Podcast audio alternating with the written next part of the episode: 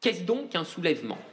Le désir de faire autrement, le désir d'autre chose, qui est peut-être le désir politique par excellence. Il faut apprendre à poser le problème. Comment échapper aux évidences?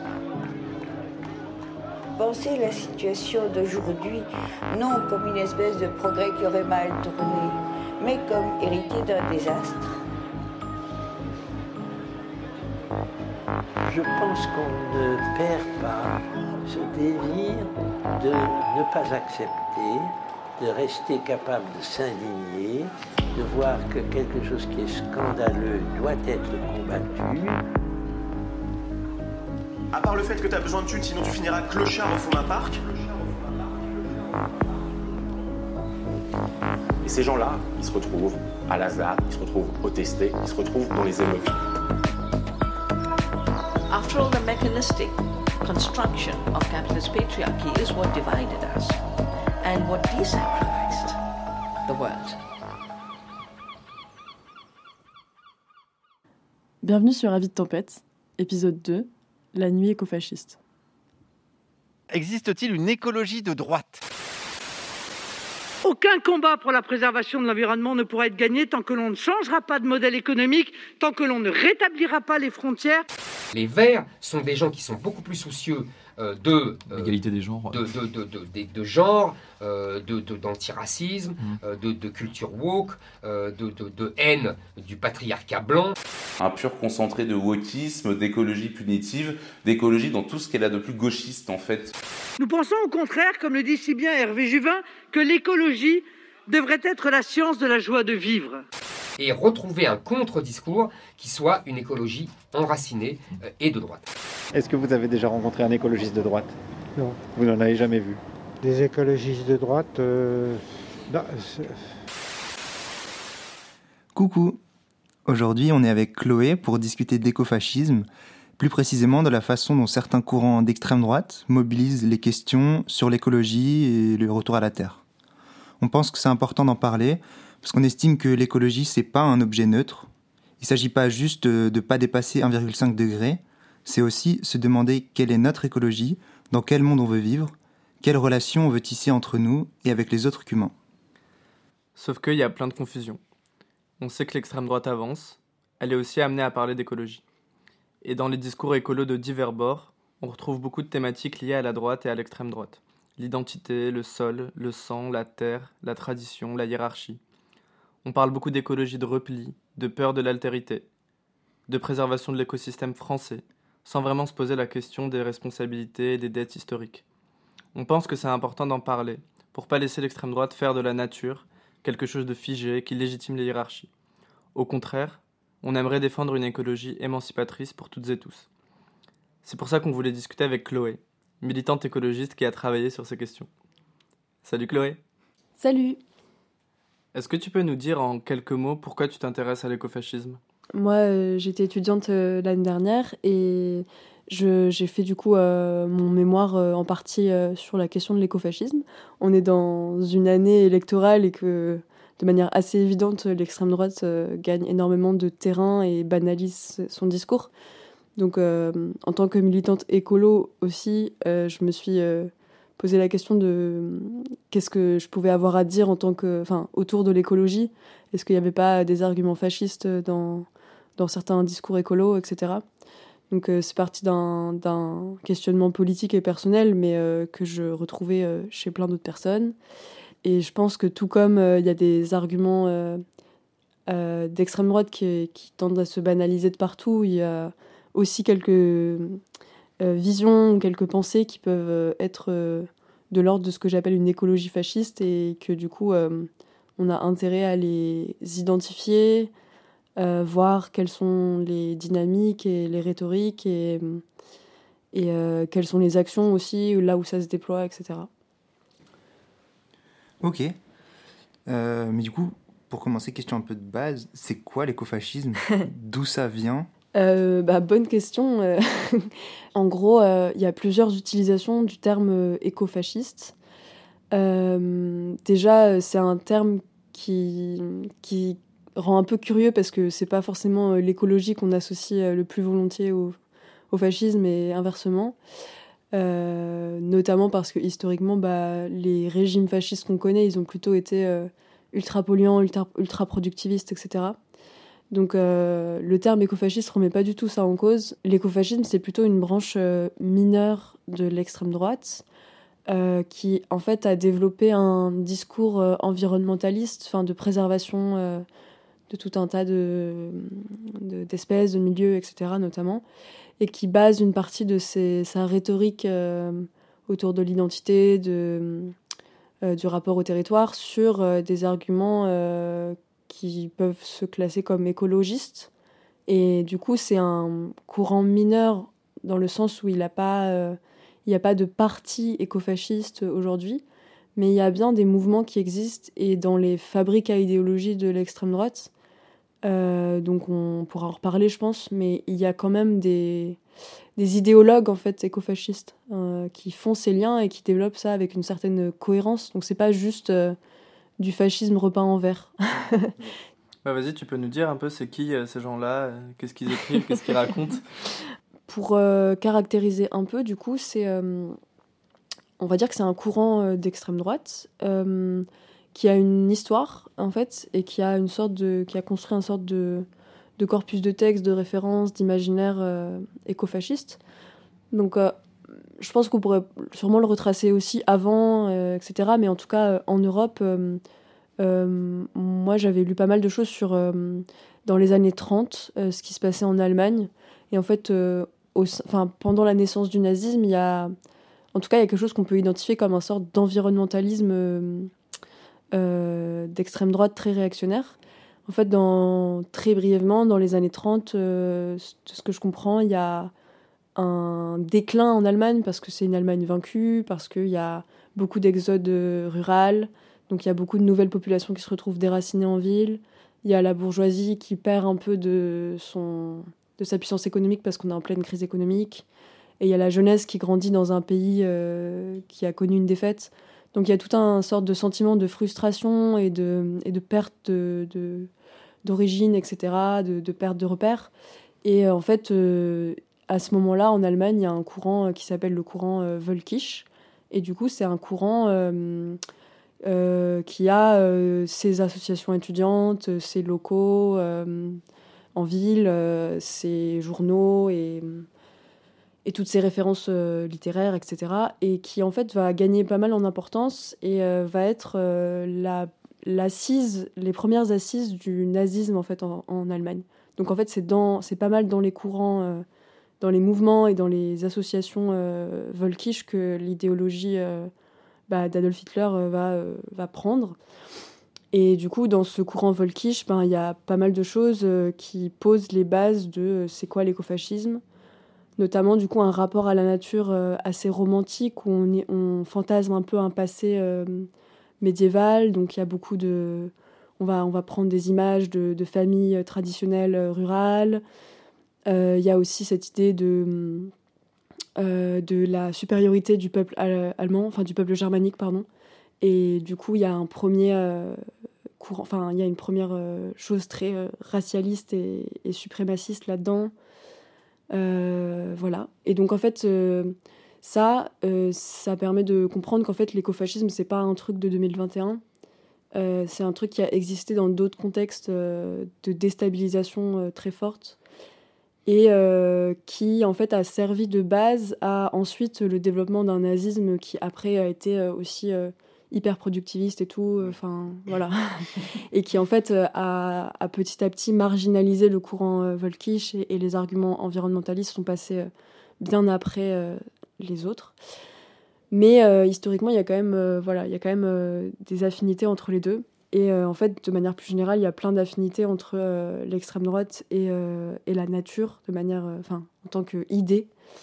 Euh, parce que euh, bah, la nature, c'est aussi euh, potentiellement quelque chose de figé, de conservateur, d'essentialisé. Et donc, en fait, ça peut servir tous les arguments d'une politique bah, raciste qui cherche à être antiféministe voilà, et, conservatrice. La nature de l'idéologie folkish a vite laissé la place à la, à la Volkswagen et, et à la première autoroute nazie. C'est clair, c'est clair. plus, folkish, c'est populaire. ça. Ouais, le folk, c'est le folk, c'est le, c'est une idée du peuple qui est, euh, euh, je sais pas trop comment on pourrait le traduire en français. C'est un peu intraduisible en fait, mais euh, ouais, c'est un peu l'idée du peuple germanique.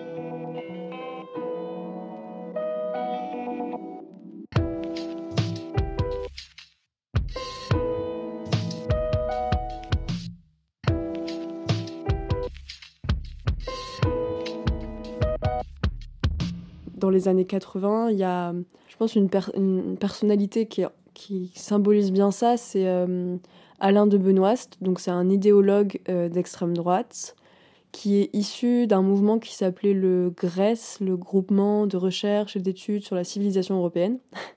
Et donc, euh, ce, groupe, ce groupe était un cercle de réflexion européen et pas seulement des personnes françaises. Mais Alain de Benoist, il en est une des figures majoritaires. Et en fait, c'est quelqu'un qui a publié énormément de livres euh, dans sa vie et qui en publie toujours d'ailleurs. Et euh, il a aussi participé à, à fonder le courant de la nouvelle droite, qui est euh, vraiment une, oui, une sorte de fabrique à idéologie d'extrême droite, qui a essaimé dans d'autres pays. Il y a une Neue Rechte en Allemagne, et il y en a sûrement d'autres que moi je, je- ne connais pas. Du coup, la nouvelle droite, c'est un, c'est un courant d'extrême droite qui euh, prône des idées de droite dure, donc assez identitaires, et qui en fait, euh, dans les 20 dernières années, a pris un tournant euh, assez écolo, c'est-à-dire dans le sens où il, y a tout un discours autour de notamment l'écologie intégrale. Dans le manifeste du GRES qui a été publié dans les années 2000, il y a, y a beaucoup de mentions de l'écologie. Donc elles vont reprendre les thèses de, hum, Bernard Charbonneau, d'Ivan Illich, etc. sur les critiques de la technique. Et va se développer une sorte de hum, d'extrême droite euh, critique de la modernité euh, qui dit que le capitalisme euh, commence à, à tout abstraire, à, tout réduire à des chiffres, à des nombres, et qui va un peu s'affoler de perdre la substance de sa culture, de sa tradition, etc. Et donc il va être genre critique de la modernité et en même temps euh, raciste. et donc ça, ça commence à partir des années 80 et puis ça devient vraiment clair avec euh, ben, ce que je disais tout à l'heure, le manifeste euh, publié dans les années 2000, etc.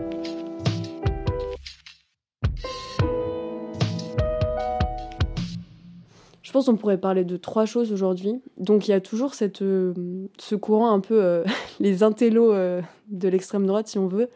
Donc Alain Benoist en est un exemple, mec qui publie énormément de livres, qui est auditionné comme d'autres auteurs, etc. Et dont va être issu par exemple quelqu'un comme Hervé Juvin. Du coup, Hervé Juvin, c'est un peu le monsieur écologie de Marine Le Pen. Et en fait, euh, lui, il est assez proche euh, des idées et des courants de la nouvelle droite.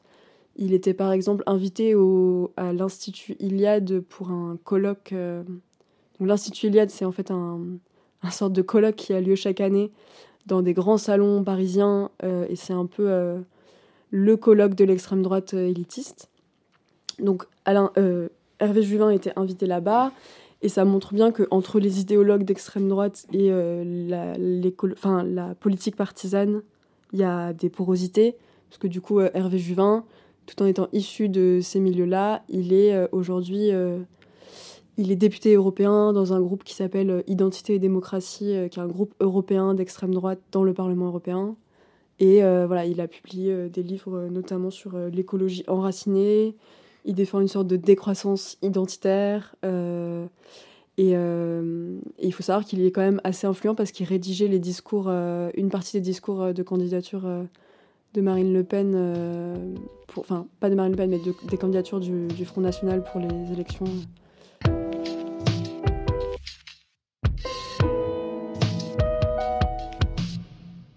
Du coup, on avait l'extrême droite élitiste intellectuelle, on a cette extrême droite euh, partisane qui commence à développer un discours d'écologie qui n'est pas juste euh, du greenwashing, euh, qui en fait a quand même euh, un certain discours. Ce qui est très compliqué, c'est qu'il y a aussi des climato-sceptiques euh, au FN, donc euh, je ne sais pas comment ils s'entendent là-dedans. Mais en tout cas, euh, ça commence à exister. C'est probable aussi que tous les, la plus jeune génération euh, de frontistes vont probablement plus adhérer à des discours qui tiennent en compte de la catastrophe environnementale et tout ça. Donc en fait, c'est probable aussi que selon les générations dont on fait partie, on ait une adhésion plus ou moins forte à des, des, idées écofascistes. et puis donc en plus de cette écologie partisane, enfin de cette écologie de droite partisane, euh, bah, je pense qu'il y a un dernier, euh, dernière chose aujourd'hui, ça va être des groupes plus euh, affinitaires ou des gens qui ont des chaînes YouTube ou qui, qui financent des mouvements. Et là, du coup, bah, je pense par exemple à Alain Soral, qui est paradoxalement genre un gros climato-sceptique, mais il a fondé avec d'autres personnes le mouvement des bases autonomes durables du coup, les bases autonomes durables, c'est, euh, je sais pas si vous connaissez. En fait, les bases autonomes durables, c'est, le fait de créer des, sortes d'écolieux euh, survivalistes euh, où il est possible de se réfugier en cas de crise ou, d'effondrement dans la perspective, dans l'imaginaire survivaliste. Et du coup, bah, il y a plein de guides en ligne pour savoir comment constituer sa base autonome durable. Euh, ce qui est un peu différent par rapport à d'autres écolieux, c'est, euh, je pense que il y a vraiment une, une emphase sur euh, le fait de se défendre avec des armes envers l'extérieur. Et donc, il y a toujours, bah, c'est un peu glauque, mais il y a toujours une grosse section sur les couteaux et tous leurs usages possibles, sans jamais rentrer dans des choses explicites, mais il y a quand même une valorisation de l'aspect guerrier et tout. Il y a encore des réseaux qui existent d'AMAP, de permaculture, de lieux ou faire un stage survivaliste qui sont euh, très fréquentés par euh, des militants euh, fascistes ou d'extrême droite, soraliens, etc. Et ça s'est même vu dans les villes. Il y a aussi eu un squat à Lyon qui était réservé aux Français de souche et qui, qui a été ouvert et qui donc était très excluant et organisait des maraudes, des distributions alimentaires, etc. Donc c'est pas du tout euh, majoritairement ce que fait euh, l'extrême droite, mais euh, c'est ce que font certains groupuscules. Et il y a eu aussi le MAS, qui est le mouvement d'action sociale, je crois, qui a été dissous depuis, mais qui existe toujours sous d'autres formes et d'autres noms. C'était en fait un, un, groupe de personnes d'extrême droite qui avaient repris certaines euh, certains arguments écolos, etc. Et ils ont même tenté euh, d'infiltrer la ZAD du TSC. Et donc, en fait, euh, ça a été des groupes fachos qui se sont... que ça ne dérangeait pas d'aller lutter sur un territoire et, faire une ZAD. Quand on dit en tout cas le mot survivaliste entre nous, ce que ça désigne, c'est surtout des gens qui s'intéressent à la question écologique mais euh, sous le prisme de la survie, en pensant que l'effondrement va leur euh, nuire et qu'il faut d'abord qu'ils s'en sortent individuellement ou leurs proches, et qui, euh, du coup, essayent de se réfugier plutôt que de chercher des pratiques collectives pour réussir à gérer un petit peu les, les problématiques écologiques qu'on vivra tous et toutes. Et du coup, le survivaliste va préparer de quoi s'en aller en cas de, d'urgence, euh, une sorte de valise toute prête pour partir avec euh, le minimum, et puis euh, va penser à où aller se réfugier. Et du coup, il y a plein de courants différents dans le survivalisme. Il faudrait pas le réduire juste à des fascistes, mais il y a quand même beaucoup de fascistes que ça intéresse.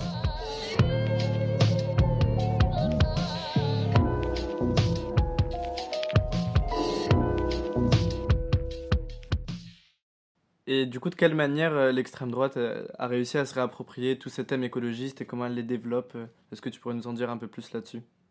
Du coup, il y a peut-être un terme qui, qui, peut être intéressant pour comprendre ça, c'est la notion de racisme culturel ou d'ethno-différentialisme.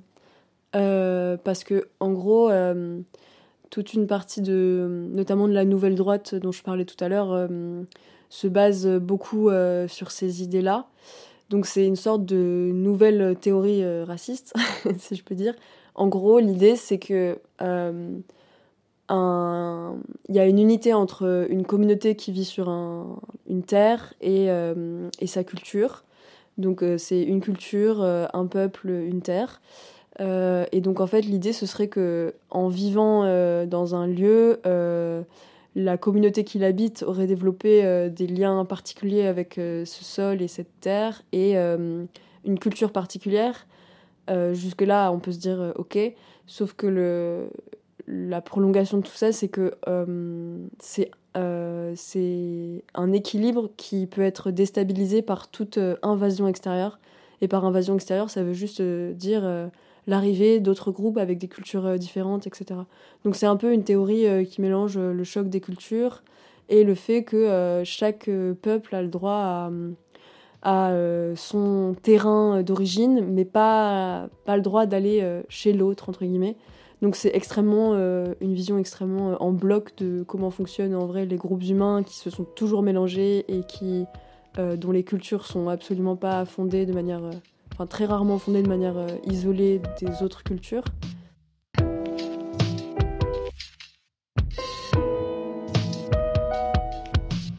en gros, j'ai l'impression qu'il y a plusieurs choses qui vont être défendues par les écofascistes. Il va y avoir notamment l'idée de revenir à des formes de vie euh, communautaires. C'est peut-être là qu'il y a le plus de, le plus de choses un peu approfondies sur euh, comment vivre et comment habiter un, espace. Et donc, euh, eh ben, il va y avoir donc ce retour à, à, des formes de vie plus communautaires, retrouver une autonomie par rapport à certains circuits mondialisés. Et là, on parle surtout d'une question de la mondialisation, mais pas forcément de la marchandise, euh, comment fonctionne le capital, etc.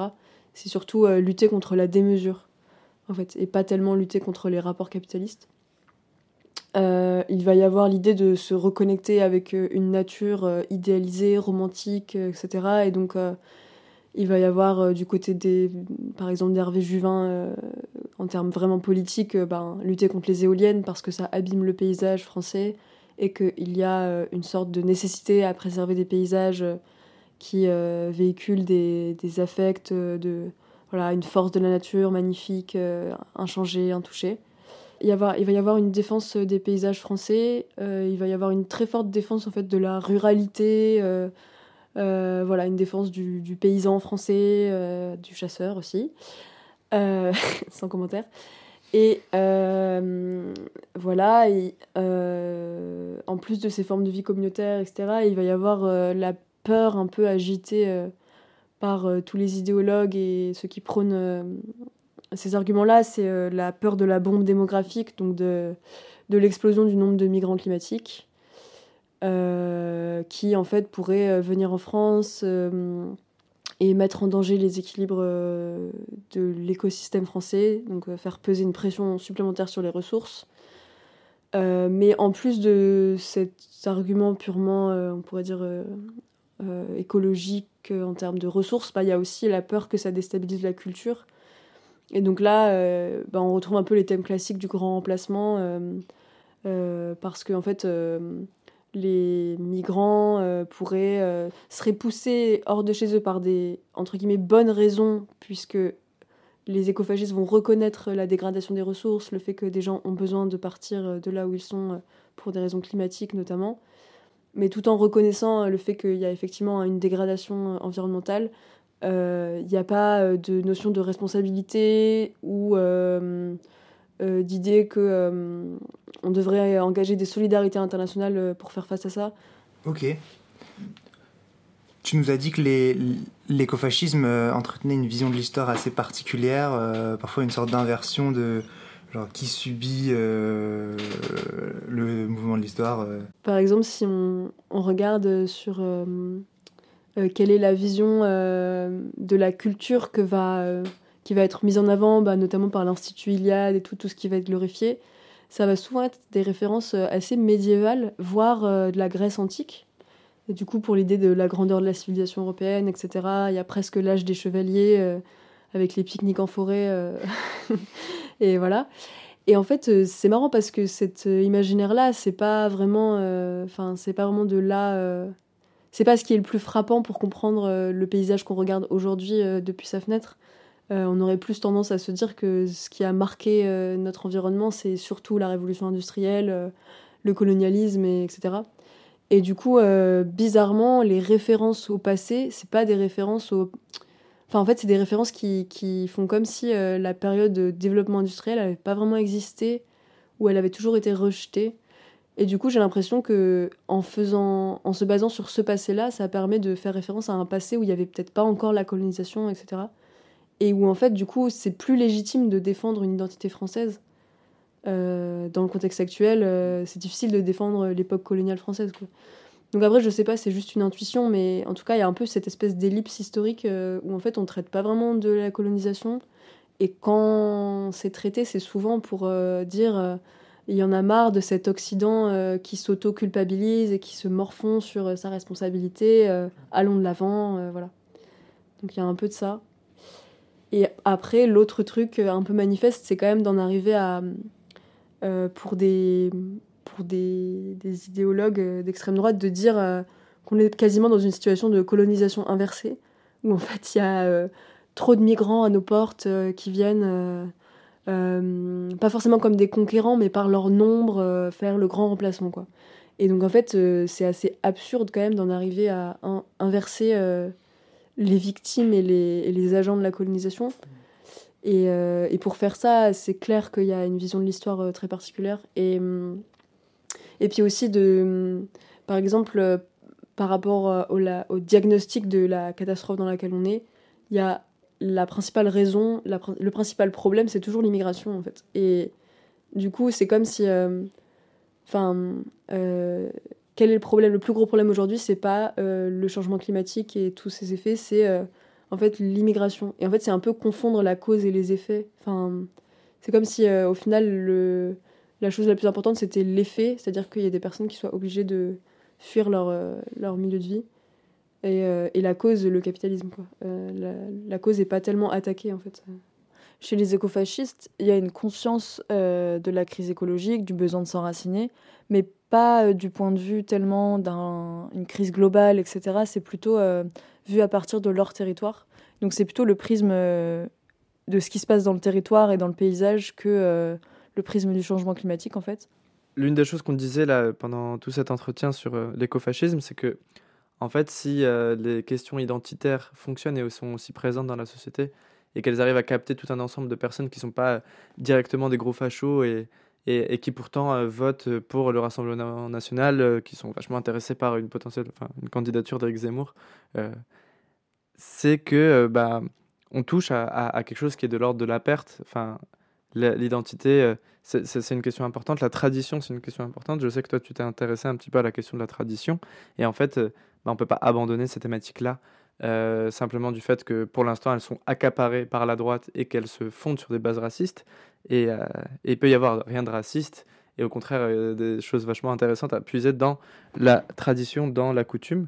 Donc est-ce que euh, tu voudrais en dire un mot? Une des pistes de réflexion, je pense que c'est de se dire que, mine de rien, qui aujourd'hui porte un discours sur la tradition, les savoirs et coutumes locaux, l'histoire locale, et etc en fait, j'ai pas l'impression que ce sera euh, du côté de la gauche socialiste qu'on entendra parler de ça, parce qu'il y a tout de suite la peur du. Euh, enfin, en fait, il y a tellement un attachement hyper fort euh, à l'universalisme républicain, l'unité républicaine, etc., que hum, j'ai l'impression que dès qu'on prononce le mot tradition ou identité, on pense tout de suite à des choses extrêmement séparatistes, etc. Parce que, en fait, je pense qu'aujourd'hui, si euh, des personnes se trouvent en situation où. Enfin, en tout cas, mettons que des personnes euh, ressentent aujourd'hui le sentiment de perdre euh, certains savoirs, certaines pratiques, etc. à juste titre, en fait, parce que le capitalisme gagne du terrain, que les, les relations entre les personnes et le moindre petit service est de plus en plus médié par une entreprise basée loin euh, de là où on habite, euh, on a moins en moins de prise matérielle sur euh, nos conditions d'existence, sur comment on se nourrit, on se divertit, etc. En fait, je pense qu'il y a un vrai sentiment de perte et de une sorte de désaffection et du coup une, perte de repères, voilà. Et en fait, je pense que le discours de droite aujourd'hui peut-être il répond mieux à cet affect-là, ce sentiment de perte. Il, donne plus de réponses. Il, il offre des réponses, en fait, il dit oui, euh, les traditions sont précieuses et euh, il faut s'y tenir, etc. Et donc, en fait, euh, quelqu'un qui, à la base, ne saurait pas forcément se distinguer d'un courant, ou, enfin, du côté gauche ou côté droite, va peut-être plus facilement se faire séduire par un discours du Front National qui, qui, parle plus à ce qui, lui est, ce qui est cher à la personne. Quoi. je sais pas si c'est ça la, la, réponse. Et j'ai l'impression que c'est aussi dû à, au fait que la gauche a un peu délaissé pas mal de questions d'identité, a délaissé un peu la question de l'attachement au territoire et et en fait, ça, ça a fait le jeu de l'extrême droite. L'identité, du coup, c'est pas juste une question identitaire réservée à l'extrême droite. Je pense que dans l'identité, il y a aussi tout un tas de choses qui peuvent relever simplement de genre d'où on vient, qui on est et qu'est-ce qu'on aime faire. Et je pense qu'il y a une sorte d'intérêt et peut-être même d'urgence à revaloriser euh, d'autres approches de ce que peut être euh, l'identité. Euh, revaloriser des coutumes, des recettes, des plats, des fêtes et tout un tas de choses qui permettent de réenchanter un peu la vie quotidienne et la vie collective. et qui donnent juste le petit plus nécessaire à ce que tout un tas de choses fassent sens. Donc euh, faire des choses en commun euh, et euh, les célébrer, entre guillemets. Je pense que ça pourrait participer à, faire sortir un peu certaines personnes de leur sentiment que tout le monde est trop individualiste et qu'il n'y a plus trop d'intérêt à, trouver dans, des choses communes. et donc en fait revaloriser une culture qui serait, qui serait différente de, celle dans laquelle on vit et qui en même temps se baserait pas sur rien. Et justement la différence avec l'identité française, c'est que pour moi, l'identité française, elle se base aussi sur euh, beaucoup de fictions, euh, et notamment euh, les fictions de l'État. Et, donc, en fait, elle renvoie pour moi beaucoup plus à des violences, de la conquête, de la domination territoriale, que des choses que j'ai envie de mettre au cœur de mon quotidien.